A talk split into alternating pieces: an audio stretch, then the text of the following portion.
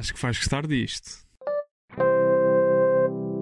Olá a todos, o meu nome é João Diniz e sejam muito bem-vindos a mais um episódio do Acho que vais gostar disto, o podcast que é também uma newsletter com as melhores sugestões de coisas para ver, ler ou ouvir.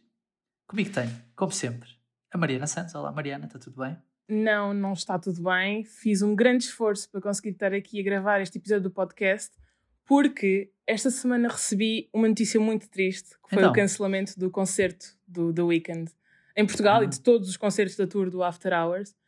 O TikTok diz-me que a culpa disto é dos astros. Eu não acredito em signos, mas pelo que parece, a Mercúrio está em retrógrado e, portanto, a culpa é disto tudo. Ah, mas está a ser uma semana difícil. Estás de luto, portanto. Estás de luto. um bocadinho hardcore, mas sim, estou. Estou e pronto, estou a ouvir um Spotify em repeat. Vou estragar completamente as minhas estatísticas do Spotify, mas estou a fazer mini concertos em casa. De vez em quando.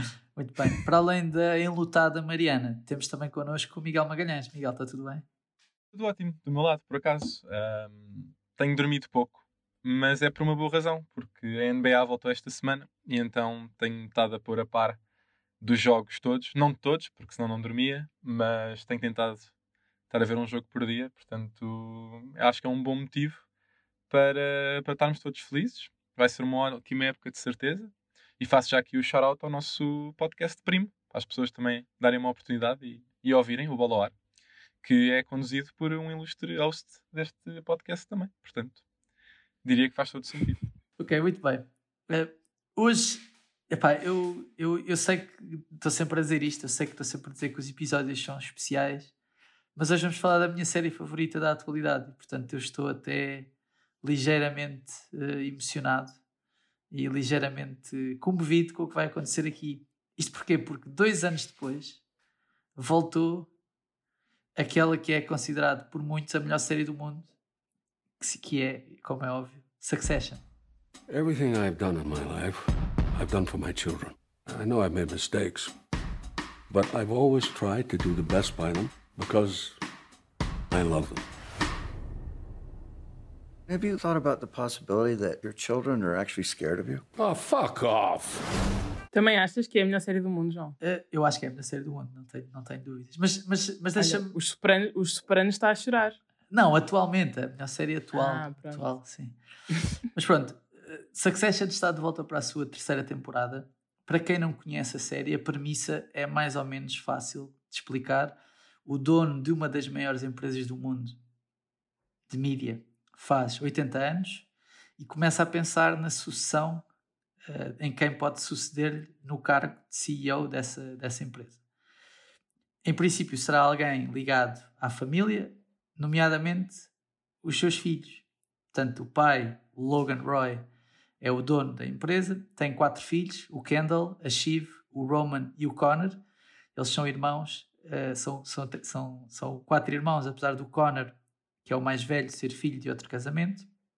E depois existem outras personagens que também são bastante relevantes na série, nomeadamente o Tom, que é o marido da Shiv, o Greg, que é um primo da família que aparece logo no primeiro Um episódio. bocado do nada. Sim, um bocadinho do nada. Porque o avô do Greg é irmão do Logan Roy, ou seja, o, o Logan Roy, o, patriarca da família, é como se fosse tio avô dele. A Jerry, que é uma conselheira da empresa experiente.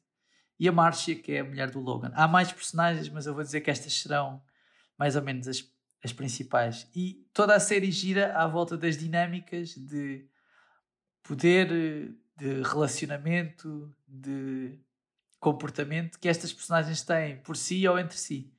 Uh, isto pode parecer aborrecido numa primeira fase, mas a verdade é que é tudo menos uma série, uma série aborrecida. Há um dos pontos, e é, e é, é por aqui que eu quero começar esta conversa. Há um dos pontos, uh, um dos pontos fulcrais para tornar Succession, se calhar, no sucesso, no sucesso na crítica, que pelo menos tem, é o facto de ser difícil de saber ou ser difícil de definir se a série é uma comédia ou um drama. Ou seja, se a série é uma comédia com momentos dramáticos ou se é um drama com momentos cómicos. Vou começar pelo Miguel. Perguntar-lhe o que é que ele acha. Se para ele a série é uma comédia ou é um drama. Mas atenção, a série ganhou o Emmy de melhor série dramática em 2020. Portanto, Mas ainda assim há esta dúvida. Uh, João, eu acho que, como a maior parte das respostas faz grandes perguntas da, da humanidade, é depende. uh,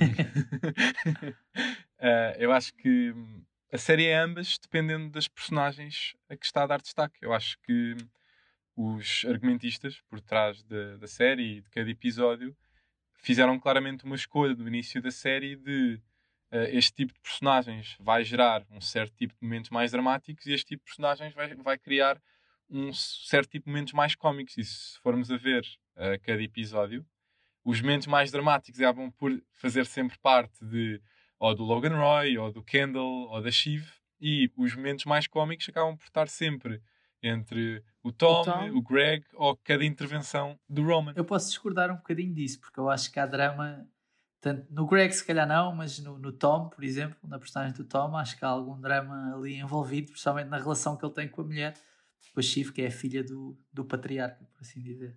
E o próprio Roman também tem algumas partes um bocadinho mais dark, mas parece quase aquele gajo que prefere ser engraçadinho. Sim, mas o que eu disse não invalida. Eles podem ter sim, os seus sim, momentos sim. dramáticos também. Estou a dizer que é mais raro tu teres momentos cómicos e dramáticos nas outras personagens. Ou seja, essas personagens são mais reconhecidas pela componente mais cómica que dão à série, mas claro, depois também têm direito aos seus momentos mais, mais down e mais tensos.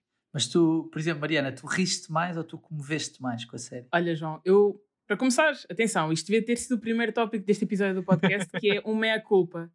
Porque o João andava-me a dizer para eu ver esta série há imenso tempo. Eu não tenho, não consigo contar o número de vezes que o João já me disse: Ah, já viste Succession? Aquilo é muito mesmo fixe, é a melhor série atualmente, devias ver. Eu não vi, nunca, mas vi agora, atenção, comecei assim a ver. Assim é que se vê, assim é que se vê. E a minha primeira reação, lá está, eu achava que ia ver um grande drama, a chorar rios, ainda por cima uma família, velhinhos, não sei o quê. Pá, eu passei o primeiro episódio de boca aberta, chocadíssima. Porque eu acho que isto é uma espécie de uh, sátira dramática hardcore. Porque às tantas eu vejo eles a disparar com cada. Foi boa geração Z, foi boa geração Z. Sátira dramática hardcore. acabei de criar, acabei de criar uma nova categoria. Sátira dramática hardcore. Nos próximos, na, na próxima entrega de prémios, bem, vou que estrear uma nova categoria, não é verdade? Um, mas eu, eu achei, porque lá está, é um registro que eu não estava à espera. Acho que, e eu acho que eles são todos muito engraçados. E eu rio-me genuinamente. Claro que as, as situações são tensas, mas às tantas, eu dou por mim a pensar: estão aqui três adultos a discutir uns com os outros, a dizer a geneirada atrás da geneirada, numa situação super tensa. E é super engraçado. Até mesmo, por exemplo, o Logan Roy, que é capaz de ser a personagem mais formal, por assim dizer, do, de todas, eu rio-me imenso. Porque cada vez que ele diz fuck off, então eu penso: bem, que ganda velho. Adorei a vibe. Um, alguém, alguém andava a tentar fazer uma contagem no, no Twitter em cada episódio tentar perceber quem é que ganha, ganha a Quem corrida. diz mais as neiras. Não, não. Se o Logan Roy diz mais vezes fuck off ou se o, se o Greg, se o cousin Greg, como se costuma dizer, se, uh, diz mais vezes desculpa. Ou seja, a dúvida ah, era quantas vezes, quantas vezes é que um diz fuck off e quantas vezes é que outro diz. É uma série ótima para fazer um drinking game. Tipo, bebe de cada vez que acontecer isto. Exato. Bom, então já chegamos à conclusão que tanto pode ser uma comédia com momentos dramáticos, como um drama com momentos cómicos.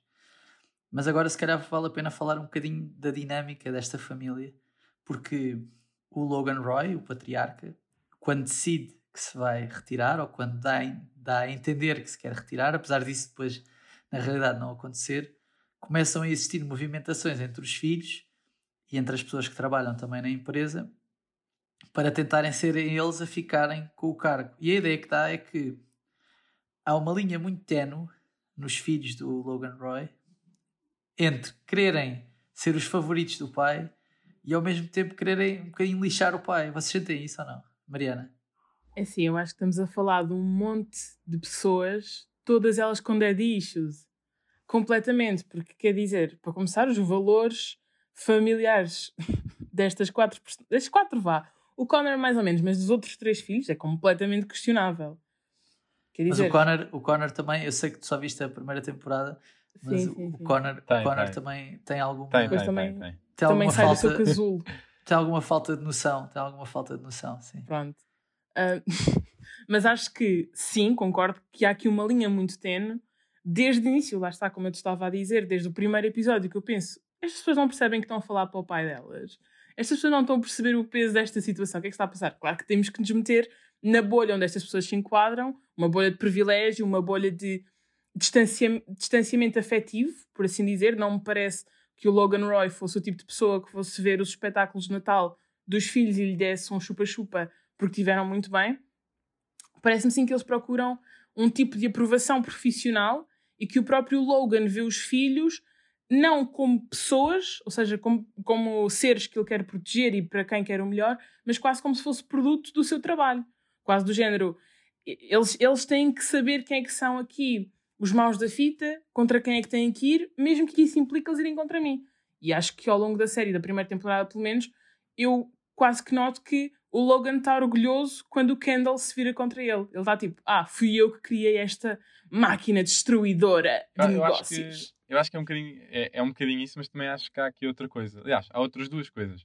A primeira, eu acho que não é tanto. Eu percebo a parte do Dead Issues, mas também acho que é um bocadinho a forma como o Logan os educou. Ou seja, o Logan sempre os educou de uma forma, e isso vê-se na maneira como eles também se relacionam já em adultos, que é ele valoriza muito mais ser desafiado do que uma demonstração de amor. Ou seja, ele prefere mil vezes uh, ver o filho a arriscar e a desafiar de alguma maneira o.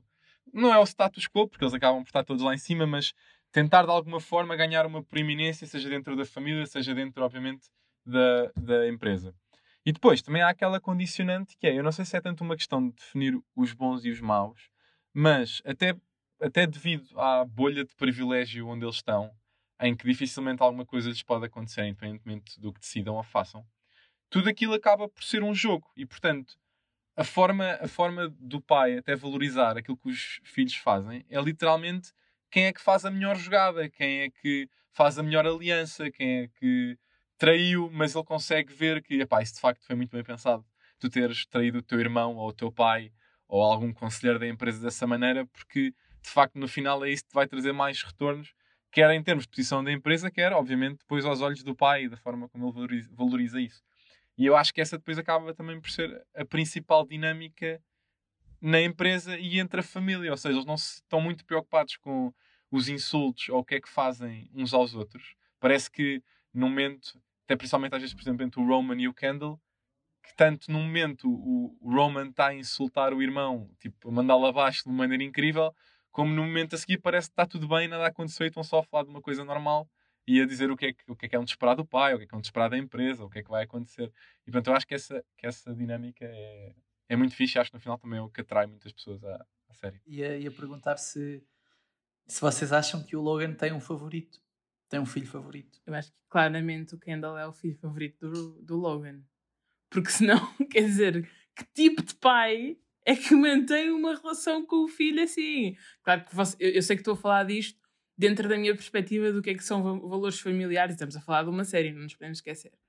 Mas eu acho que claramente o Kendall é o favorito do, do Logan. Até porque lá está novamente, com base no, só no que vi até agora da primeira temporada, sempre que o Kendall faz porcaria, no final do dia o Logan continua a dizer, então com, perguntar aos outros filhos, ou perguntar à, à mulher, à Marcia, como é que está o, o Kendall, ouviram alguma coisa do Kendall, o que é que ele está a fazer, como é que ele está. Portanto, acho que há aquela expectativa quase de, de filho estrela, em que, mesmo sendo ele o que faz coisas piores ao pai, continua a ser o preferido, a meu ver. Tu tens, tu achas que é o Kendall ou não, Miguel? Eu tenho dúvidas. Eu acho que. Eu também não, eu não acho que seja o Kendall. Eu, acho, é que eu, acho, eu até acho que ele é capaz de confiar mais na Shiv do que no, no Kendall. Uh, eu acho é que ele se revê mais no Kendall do que se revê na Shiv. Ou seja, eu acho que ele acha que, que a Shiv tem mais perfil para tomar as decisões, mas revê-se muito mais no Kendall, mas tem sempre aquele pé atrás de achar, lá está, que ele não tem aquele instinto matador e até para quem viu a segunda temporada percebe que é essa a razão no final para, para o Kendall não ter até não ter, não ter já assumido se calhar até o papel de, de CEO da empresa. É, o pai tem muita desconfiança na capacidade dele tomar as decisões difíceis e, e fazer o que, é, o que é necessário. Portanto, eu acho que se calhar o filho favorito é o Kendall, mas eu acho que não é o filho favorito para comandar a empresa. Eu acho que são coisas diferentes para o Roy no final também é um bocadinho o dilema que ele tem na, na cabeça dele entre quem é que escolhe para suceder. Eu acho que o filho favorito dele é a Shiv. A Shiv, a Shiv é claramente a favorita dele. A favorita na perspectiva de é de quem ele gosta mais, é quem pensa mais parecido e também para ele é que ele consegue controlar melhor. Uh, e depois Ok, o Kendall pronto. é que ele não consegue controlar tão bem porque é imprevisível, o Kendall, mas uma imprevisibilidade que é má para ele, ou seja, uma imprevisibilidade que é má para o Logan, porquê? Porque ele acha que o Kendall, isto é uma opinião minha, eventualmente por, por ser por ter por ser bastante ou relativamente bom profissional, pode conseguir fazer melhor do que ele. Eu acho que isso que isso não é bom para ele. Eu acho que ele constantemente tenta empurrá-lo para baixo para, para ele não Porque sentir não quer assistir a ser Exatamente. ultrapassado na curva Exatamente. Mas filho. curiosamente, o filho que eu acho que ele trata melhor é o Roman. Mas É. era isso que eu ia dizer. Eu acho, que- eu acho que o Roman, o Roman, que é a personagem do Kieran, do Kieran Culkin, do irmão do Macaulay Culkin, que pronto, que é uma, que é uma ótima personagem também na série. Todas as É personagens incrível. são boas, todas as personagens são boas, e esta, esta não é exceção. Eu acho que ele, no Roman ele revê aquilo que ele queria ter sido quando ele tinha a idade dele. Queria que era. Sim, e queria- acho que em oposição ao. De uma forma diferente da Shiv, mas em oposição ao Kendall, também não ver ali algum tipo, qualquer tipo de competição no Roman. O Roman é um gajo pá, que não quer bem saber de nada. E também há esse relaxamento, por assim dizer, em relação àquele filho de pá, anda para aí, faz umas coisas, mas não chateia muito ninguém. Ok, já, já que estamos a falar de personagens, qual é, que é, qual é que é a tua personagem favorita, Mariana? Ah, claramente é o Roman. Eu adoro o Roman, rio-me imenso com o Roman. Acho que o Roman é o clichê de filho mais novo, super inconsciente, super cabeça nas nuvens. Eu- Eu vi uma coisa muito interessante, li uma coisa muito interessante sobre o Roman, que é o Roman é aquela personagem que ninguém quer ser, mas toda a gente se quer dar bem com ele, toda a gente quer estar com ele, quer- toda a gente quer estar no sítio onde ele está, porque ele é tipo aquele gajo cool, inconsciente, que no final da noite vai para casa sozinho e chora em posição fetal a noite toda, mas que é o gajo que faz as coisas sem consciência, que, que é mais irreverente, e acho, acho que ele é super engraçado, e acho que tem das melhores, das falas mais engraçadas nos melhores timings. Acho que gosto mesmo da personagem dele. E tu, Miguel? Eu também, eu também gosto muito do Roman, vou ser sincero, mas acho que para dar uma resposta diferente vou dizer o Greg. E há uma razão muito óbvia, porque ele é sempre a personagem que está deslocada e a fazer um esforço enorme para poder entrar no círculo. E eu, eu acho muita graça a isso. Ou seja, é sempre. Não só é, é se calhar, o centro de mais momentos cómicos, ou o foco de mais momentos cómicos durante, em cada episódio, mas eu gosto muito da luta para poder fazer parte do círculo e invariavelmente nunca o conseguir. Ou estar muito próximo do, do ser, mas depois haver alguma coisa que, que o faz não conseguir exatamente estar ao mesmo nível dos irmãos. Eu acho que a personagem é absolutamente espetacular. Acho que está está mesmo muito boa. Sim, e se tu, e se tu fores ver, na verdade, o Greg é a personagem que, tecnicamente, para a, a audiência mais comum, é a personagem mais relatable. Porque o, o, o Greg é aquela pessoa que recebe o primeiro ordenado e está a perguntar ao Tom se quer ir comer aquele, aquele frango assado ali da esquina muito bom. E, portanto, parecendo que não, acho que até é mais fácil criar uma ligação com o Greg nesse sentido. E eu tinha visto também, até quando começaram a sair as primeiras reviews à série, quando, quando estreou, o papel do Greg na, na série até é ser um bocado nós que estamos a ver, porque ele, ele não faz parte da, daquela bolha privilegiada, privilegiada Sim, está a tentar encaixar-se ao não máximo. cresceu na, naquilo. Então ele é um bocadinho aquela personagem que está a navegar pelo aquele mundo de repente e a descobrir as coisas como nós vamos descobrindo. Vai, vai descobrindo quais é que são os hábitos dos primos, porque ele não tem uma relação assim tão próxima com eles. Vai descobrindo como é que é de repente uh, viver num, num mundo em que nada lhe falta e que a maior parte das coisas simplesmente estão lá e, e acontecem. E essa parte do salário é muito engraçada.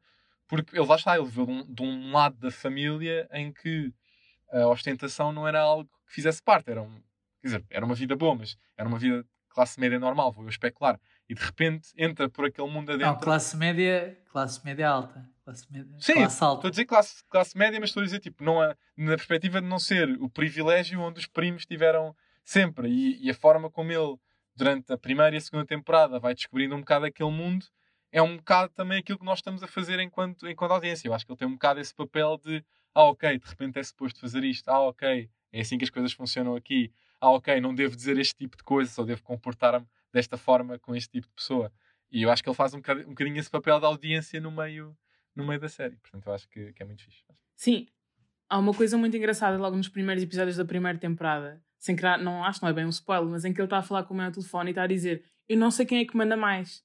Às tantas tenho a Shiv a pedir-me uma cena, tenho o Roman a pedir-me outra cena, tenho o Kendall a pedir-me outra cena, e eu não sei qual deles é que manda mais, porque estão-me a pedir coisas contraditórias. E, portanto, acho que nesse, nesse aspecto o input é engraçadíssimo. Mas, João, eu acho que a tua personagem favorita há de ser diferente. A tua vai ser, vai ser, vai ser básica, não vai, João? Vai ser o Kendall, claro. O Pois. Kendall, porque para mim o Kendall é. O Kendall é uma espécie do Rocky na série.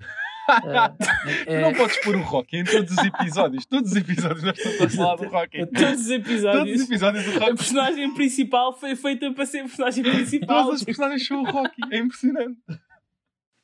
Não, mas, mas uma- o Ro- o Rocky para já é a vida, como vocês sabem, né? mas é que eu sinto que o Kendall vai do topo ao chão várias vezes, e, mas consegue sempre levantar-se, o que é, o que é inacreditável. como, como acontece normalmente com as personagens principais.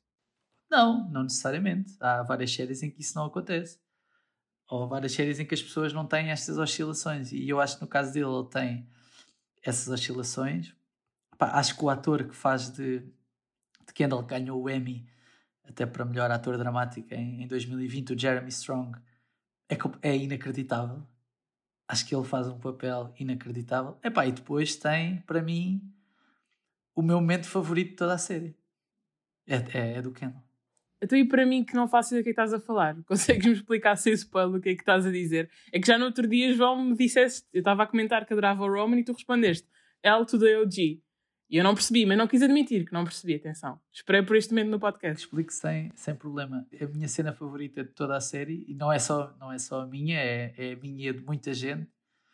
É um rap feito pelo Kendall no aniversário de 50 anos do pai à frente da empresa. E o rap chama-se L to the OG. I read it. It is burning my eyes, but I cannot look away. L to the OG. Dude be the OG. A and he playing. Playing like a pro. C. L to the OG. Dude be the OG. A and he playing. Playing like a pro. Make some noise. É basicamente eh, esse momento eh, é quase como se fosse um espelho daquilo que é Succession. Há humor do mais desconfortável que pode haver, porque tem, tem de imaginar eh, um momento em que uma sala de pessoas de smoking e etc., não é? Para, para, nobre, dizer assim, para, para num palco aparecer alguém que tira o casaco do smoking, tem um, uma camisola de beisebol e começa a repar. Um Pior branco. ainda é quando essa pessoa é o Kendall. Neste momento eu estou a Exatamente. imaginar na minha cabeça, eu não preciso sequer saber qual é o rap. Estou a imaginar na minha cabeça o Kendall a rapar e estou constrangida, estou a encolher-me por dentro. Havia, havia, e depois tu vês a família e a forma como reagem a isto. O pai, que é completamente saído dali, não é? O irmão, o Roman, está super envergonhado. A Shiv está a rir-se e com alguma empatia, parece. Ou seja, eu não sei se ela se está a rir do ridículo, mas eu, eu acho que há uma parte dela que se está a rir do ridículo e há outra parte dela que se está a rir porque acha que aquilo é verdadeiramente cool e verdadeiramente fixe o que está a acontecer. e, e, epá, e essa cena é, é- é incrível e por isso é uma das razões que me faz também gostar do Kendall, tem a ver com essa inconsciência dele, vamos dizer assim, de, pá, de, fazer, de fazer estas coisas e de manter essa, essa personagem e de manter a personagem que ele é durante a segunda temporada de meio desequilibrada, por assim dizer. Para depois, no, no final da segunda temporada, dar, o- dar o golpe, vamos dizer assim, por assim dizer. Miguel, tu que também estás assim mais a par e já viste tudo, se não me engano, Tô. estás a, estás a acompanhar Tô, já os tô, primeiros episódios tô, da, da terceira temporada. Tens algum momento favorito? Eu não, eu tal como não tenho assim um momento favorito, mas Ou, sempre que, ou é sempre que o Tom interage com o Greg? eu acho que é, era precisamente o que eu ia dizer. Eu acho que qualquer momento ou qualquer cena que o Tom e o Greg partilhem é garantido highlight. Garantido. It's it's like kind of against my principles. Your principles? Craig, don't be an asshole. You don't have principles. Dude, ATN is a very toxic element in the culture. Seriously, okay, name me one principle that you have. I don't know, like I'm against racism. Bullshit, I'm against racism. Everybody's against racism. What else? E acho que é fixe porque os atores, mesmo na vida real, são super amigos. E já disseram em várias entrevistas que os momentos em que, em que partilham uma cena e a câmara são facilmente aqueles onde se divertem mais, e nota-se porque acabam por ser também momentos super divertidos. E, e a interação entre eles é muito gira porque o Greg é a única personagem com quem o Tom sente algum tipo de poder. E, porque ele sente-se sempre inferior aos irmãos e, obviamente, ao, ao Logan Roy. E com o Greg é a única pessoa que ele tem aqueles momentos para poder dar uma ordem, poder espezinhar um bocadinho, poder uh, exigir ou gozar com alguma coisa com quem ele fez. Só que depois, o Greg, pela sua natureza, acaba sempre rígido de uma maneira super engraçada. E, e os momentos entre eles são sempre, são sempre muito fixe. E, e é fixe porque eles, à medida que a série vai, vai evoluindo, e de, mesmo de episódio a episódio, temporada para temporada, a relação de. Continua a haver uma desigualdade, mas as relações vão se aproximando cada vez mais. E, e o Greg acaba até por se tornar, se tu quiseres, até a pessoa com quem o Tom se sente mais à vontade em, toda, em todo aquele Eles círculo. criam ali uma amizade. Sim, sim, sim, acho que sim. Será isto a única amizade que existe na série? Se quiseres. Há até a dúvida se, se o Tom não, não poderá ter um interesse amoroso no Greg. Bem, não me digas isso. Vais arruinar esta série. Há uma teoria, há uma teoria. Há uma teoria Ai, que- que horror. pela forma como ele reage quando existem discussões e como fica triste quando, quando eles discutem, há um há, há uma teoria que diz isso. Pronto, Parece um bocado forçado. Acho um bocado O forçado. que me estão aqui a dizer é que é possível que na temporada 3, que começou agora a estrear na HBO Portugal, é possível que haja um envolvimento entre o Tom e o Não. Greg. Não, não, não. É essa não, a ainda. expectativa? Não, Não, eu Todo. acho que isso não vai acontecer. Ou é uma teoria da fanfiction? uma teoria da fanfiction. Ok, ok, ok. Há a dúvida de como, de como é que o Tom olha para o Greg. Não, não há dúvidas de como é que o Greg olha para o Tom, mas o inverso pode, pode existir aqui algumas dúvidas. Até porque o casamento do Tom com a Shiv, né, com a filha, não é, não é uma coisa muito sólida, por assim dizer. Então há dúvidas sobre, epá, sobre a orientação sexual do, do Tom, no fundo. E Olha, o que é que vocês esperam que venha aí na terceira temporada? eu acho que há uma coisa que vai acontecer. Ou melhor, eu espero que não aconteçam duas coisas e acho que uma vai acontecer. As coisas que eu espero que não aconteçam são continuarmos neste ramo-ramo e não acontecer nada. Ou seja, continuarmos. Quando digo não acontecer nada, é tem de haver uma, tem de haver um- uma decisão fixa sobre quem é que vai ser o próximo Quem é CEO. Tem de sucessor. acontecer, tem de acontecer uma, alguma coisa drástica, se alguém vai preso, ou se alguém morre, ou etc. Portanto, eu, eu acho que isso tem de acontecer. Acho, que- acho que nesta terceira temporada é obrigatório que isso aconteça. Não podemos terminar a terceira temporada sem saber novamente quem é que vai ser o sucessor, se alguém vai ser preso, whatever. Isso não pode acontecer. Até pela forma como a segunda acabou, que acaba num momento de cliffhanger que, em que ficamos um bocadinho ali à espera. Então, e agora? O que é que, o que, é que vai, o que, é que vai ser? Exatamente. É, e depois, a outra coisa que eu espero que não aconteça é que é, é a única crítica que eu tenho em relação à série que é, eu achava que o Logan Roy estava doente, mas tu nunca percebes bem se ele está doente ou não, porque ele Yeah, tipo, não está só está- da morte. Tanto está às portas da morte como parece o Rocky, estás a ver? Então não. Ok, Acho que não portanto, são faz. todas as personagens do Rock. Sim, sim, sim. Não, mas, mas, mas parece estar numa forma, numa forma invejável, tanto física como mental. Pronto, isso, é- isso é a única crítica que eu tenho a fazer. E depois, uma coisa que eu acho que vai acontecer é que eu acho que o Logan Roy vai morrer. Eventualmente. pois. Eu acho que ele, acho que eh, no final desta temporada ele vai morrer. Acho que vai ser a forma como termina a temporada. Ei, não digas isso. É, é- é- seria, seria a minha aposta. Seria a minha aposta. Porque eu acho que o próximo passo é ah, sem o Logan Roy a luta dos filhos pelo poder. Eu acho que esse é o passo mais, mais natural. Imagina o plot twist que era o Logan Roy morrer e deixar no testamento que é o Greg quem vai ficar a CEO da empresa. Não vai, não vai acontecer, não vai acontecer. Mas Era- Miguel, mas mas, era louco. mas Miguel, por onde é que tu achas que vai? Eu tenho, assim, eu gostei muito deste primeiro episódio da terceira temporada, que hum, literalmente começa poucos minutos depo- depois do momento em que acabou a segunda, onde, spoiler alert, para quem não viu ainda, hum, há uma situação em que o Kendall ia ser o bote expiatório para uma série de escândalos que se estavam a bater sobre a empresa e tinha sido escolhido pelo pai, pelo Logan, e aparentemente estava ok com essa situação e na última cena da série decide, em vez de assumir as culpas por esses escândalos todos, decide, decide acusar o pai como o culpado de todas essas situações e diz que ele é malévolo e que é um bully e é uma má pessoa para a sociedade e que devia ser punido. E a série arranca com uma espécie de duas frentes de guerra a formarem-se, digamos assim.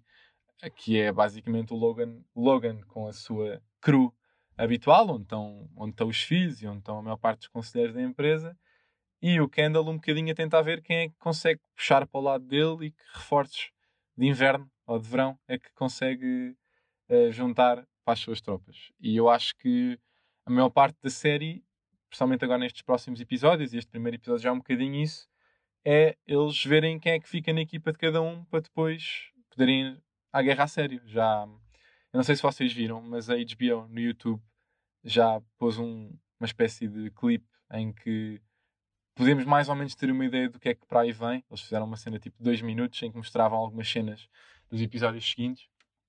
E eu acho que assim que as equipas ficarem mais ou menos fechadas de cada lado, vai ser um bocadinho ver quem é que consegue ganhar uma proeminência maior e mais apoio para depois assumir eh, a visão como CEO. Eu não sei se o Logan, apesar de concordar contigo e de achar que pode ser um, uma decisão mais lógica matá-lo, eu não sei se, se eles vão por aí, pelo menos para já. Eu acho que a decisão no final vai passar muito mais por será o que é que eles vão escolher no final, o que é que é o mais interesse para eles, de interesse de cada um, ou o que é que é melhor para a família e para, e para a empresa. Não sei se vai acontecer alguma coisa ao Logan, mas acho que eles no final vão ser confrontados de ok, temos esta guerra, há duas pessoas para a mesma posição, qual é que é o mais, o que é que é melhor para mim, o que é que é melhor para a empresa e para a família. E no final vão ter que escolher entre, entre uma delas. E vou assumir que se calhar eles vão escolher-se eles próprios em vez da família e, e depois isso vai lá para o torto. Uh, mas não, por acaso, não, não, vou, não diria que o Logan ia morrer para já, por acaso. Olha, esta, esta série é considerada por muitos uma a melhor série da, da atualidade, apesar de, em termos de audiências, não ser um sucesso estrondoso de audiências, mas já venceu nove Emmys. Aliás, uh, na categoria de representação, em 2020, houve dois Emmys que foram ganhos por Succession e havia mais seis nomeações na, nas categorias de representação.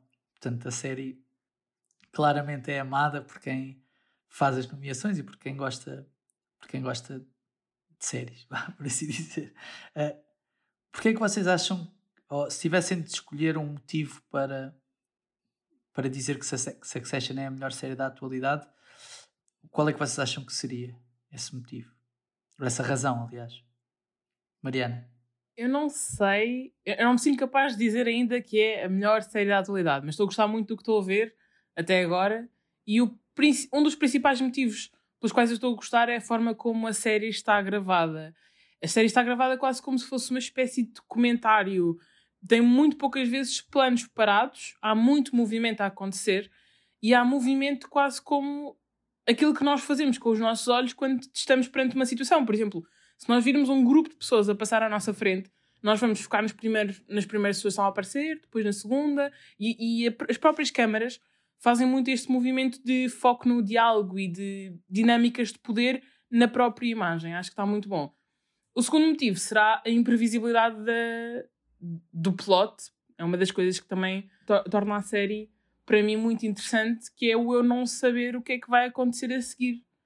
Ou seja, eu, por exemplo, para mim, eh, no início da, da primeira temporada, eu diria que a temporada ia acabar de uma forma, acabou de uma forma completamente diferente, e mesmo agora, com essas pequenas dicas que vocês me foram dando ao longo de, deste episódio do podcast, eu não faço ideia do que é que vai acontecer na segunda temporada e não, não consigo sequer prever isso, e isso dá-me imensa vontade de ver. O, essa parte da, da filmagem que estavas a dizer é um, é um dos pontos de maior elogio à série, que tem a ver com o facto de, em determinados momentos, uh, a câmera estar apontada, vamos dizer assim, não para quem está a falar, mas para quem está a ouvir o que essa pessoa está a dizer, ou para quem é o receptor ou os receptores daquilo que a pessoa está a dizer. E isso dá-te uma perspectiva de quase como se tu estivesses a assistir às reações e não necessariamente a assistir àquilo que a pessoa está, está a dizer. E, e é uma forma de filmar, vamos dizer assim, muito próxima, parece. Não é nada distante. Sim, e também há outra coisa que é.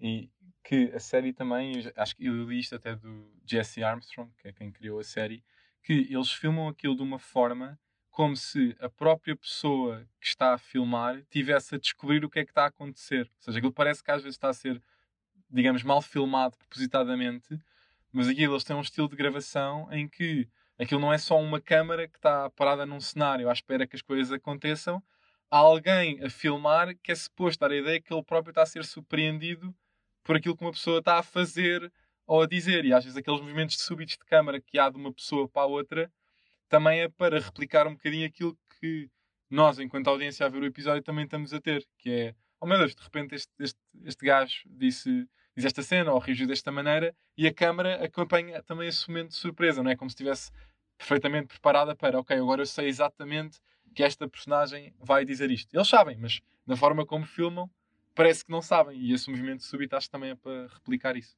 Sim, há outro detalhe que eu achei muito interessante, que é quando há situações de alta tensão, especialmente em momentos de família, entre eles, em que há confrontos, daqueles em que eles mandam as, aquelas facadinhas mais selvagens, muitas das vezes a câmera foca-se numa coisa que não é a pessoa que está a falar e que não é sequer a cara de uma pessoa. Sei lá, desde teres dedos a mexer ou alguém a bater o pé, e isso, parecendo que não, é o tipo de movimento que nós fazemos quando nós estamos a assistir a uma coisa que nos deixa desconfortável.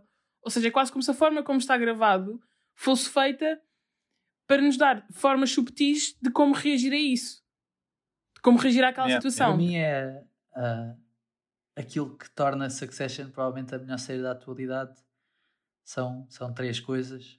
Uma é a banda sonora e o genérico. O genérico é completamente mítico e, portanto, é feito à medida da, da série. A outra são as interpretações. Como eu disse há pouco, tem várias nomeações para Emmys. Acho que o casting é incrível. Acho que ajuda. Houve alguém que disse isto no outro dia que é ajuda os atores não serem muito conhecidos do grande público. Ou seja, tu não quando, quando os vês a fazer aquelas personagens, não imaginas outras personagens feitas por eles. E isso é uma coisa boa e liga-te mais a isso. Epá, e, por exemplo, tu, se vocês virem entrevistas do Nick Brown, que é quem faz a personagem do Greg, ou do Kieran Culkin, que é quem faz a personagem do, do Roman, tu vês que eles são aquelas pessoas. Eles são aquelas pessoas. Eles são aquela pessoa, pá, óbvio que exagerada, mas eles são aquelas pessoas. E depois, eh, para mim, a coisa principal é que eu acho que é magistralmente bem escrito. Acho que os diálogos e eh, o argumento é- são incríveis. Pronto.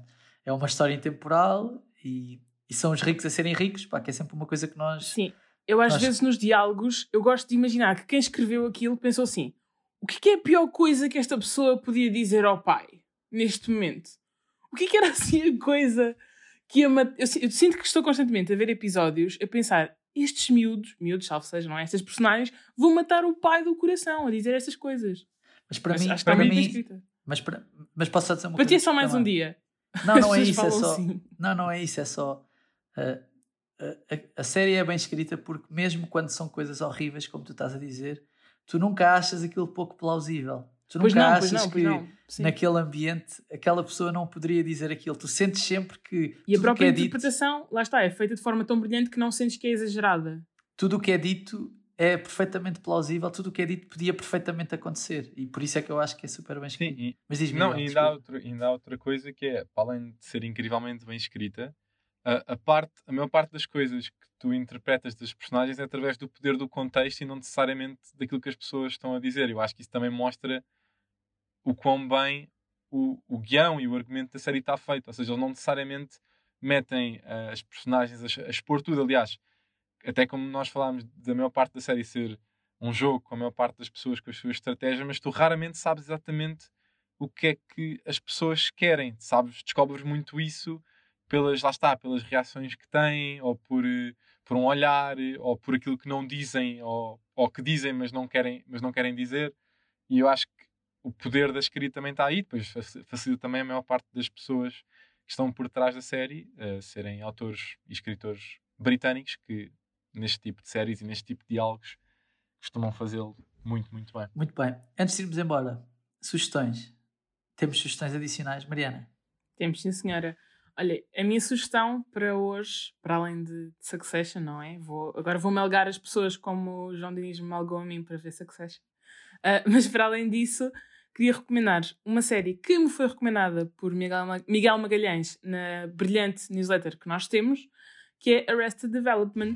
Why do we have to have a party every time someone in this family is released from prison? Shall we get on our knees? Oh, are we starting? Despite all this, I think you and I are going to be able to get through this. Come on! Come on, let's go! Do you want to know why? The Bluth boys, we find a way. Go! voices up. We're just three 56 year old women looking for a place to rest our weary asses. You see the fun we have? E não sendo uma série igual a Succession, até porque eu acho que Succession é muito melhor, conseguimos ver aqui dois ou três pontos em comum, assim mais tenos. Basicamente é a história de uma família que não é tão rica como os Royce, mas que também é, é assim, classe média alta, cujo patriarca é preso por fraude e depois disso são todos obrigados a adaptar-se a uma espécie de nova realidade, onde, ao contrário de Succession, aqui o privilégio e a riqueza é uma coisa muito superficial e muito rapidamente acabam todos no lodo, por assim dizer. Assim sendo, tal como em Succession, é o filho mais velho que acaba por tomar as rédeas da situação, neste caso uma personagem interpretada por Jason Bateman, e o resultado, no fundo, é uma sitcom sobre uma família super disfuncional que está a tentar sobreviver sem uh, a sua figura principal, neste caso, que é o pai daquela família toda. E pronto, a série já tem alguns anos e está disponível na Netflix e é muito boa. É assim um registro não tão dramático, mais engraçado, mas recomendo. Miguel. Olha, eu vou sugerir uma série que também está na HBO e que também retrata uma série de pessoas privilegiadas, que é Billion. The first battle in the new war I'm waging against the criminally rich.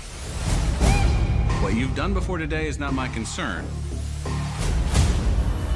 Do I fire them all? Even at the cost of exposing what we're doing?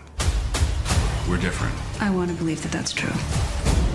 When I get big game in my sights, I can't lower my rifle.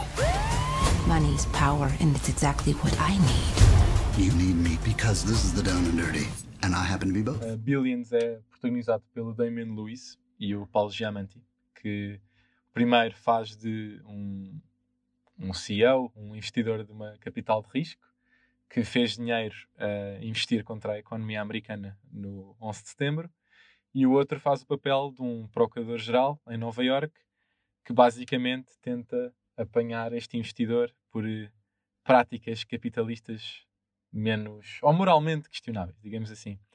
E a série teria tudo para ser uma espécie de Succession, mas é um bocado de Succession em esteroides e sem as nuances que te fazem valorizar um, o cuidado com que a série é feita. Ou seja, Billions acaba por ser muito mais um estilo de telenovela em que está tudo a acontecer e há, é, há uma intensidade muito maior e, e, um ritmo. Podia ser mais uma espécie de. Se Succession fosse uma série de ação, seria mais o Billions. Uh, mas eu acho que para quem gosta de Succession, dificilmente não vai gostar de, de Billions. E a série é mesmo muito boa e, e acompanha um bocadinho a disputa entre estas duas personagens. Um bocadinho um jogo. É mais um jogo de gato e do rato, enquanto Succession é mais entre estas famílias, esta família tentar ver quem é que quem é que consegue suceder ao pai. Aqui é literalmente um jogo de rato e do rato e ver quem é que, quem é que acompanha o outro em contrapé e acho que as pessoas vão gostar muito. Muito bem.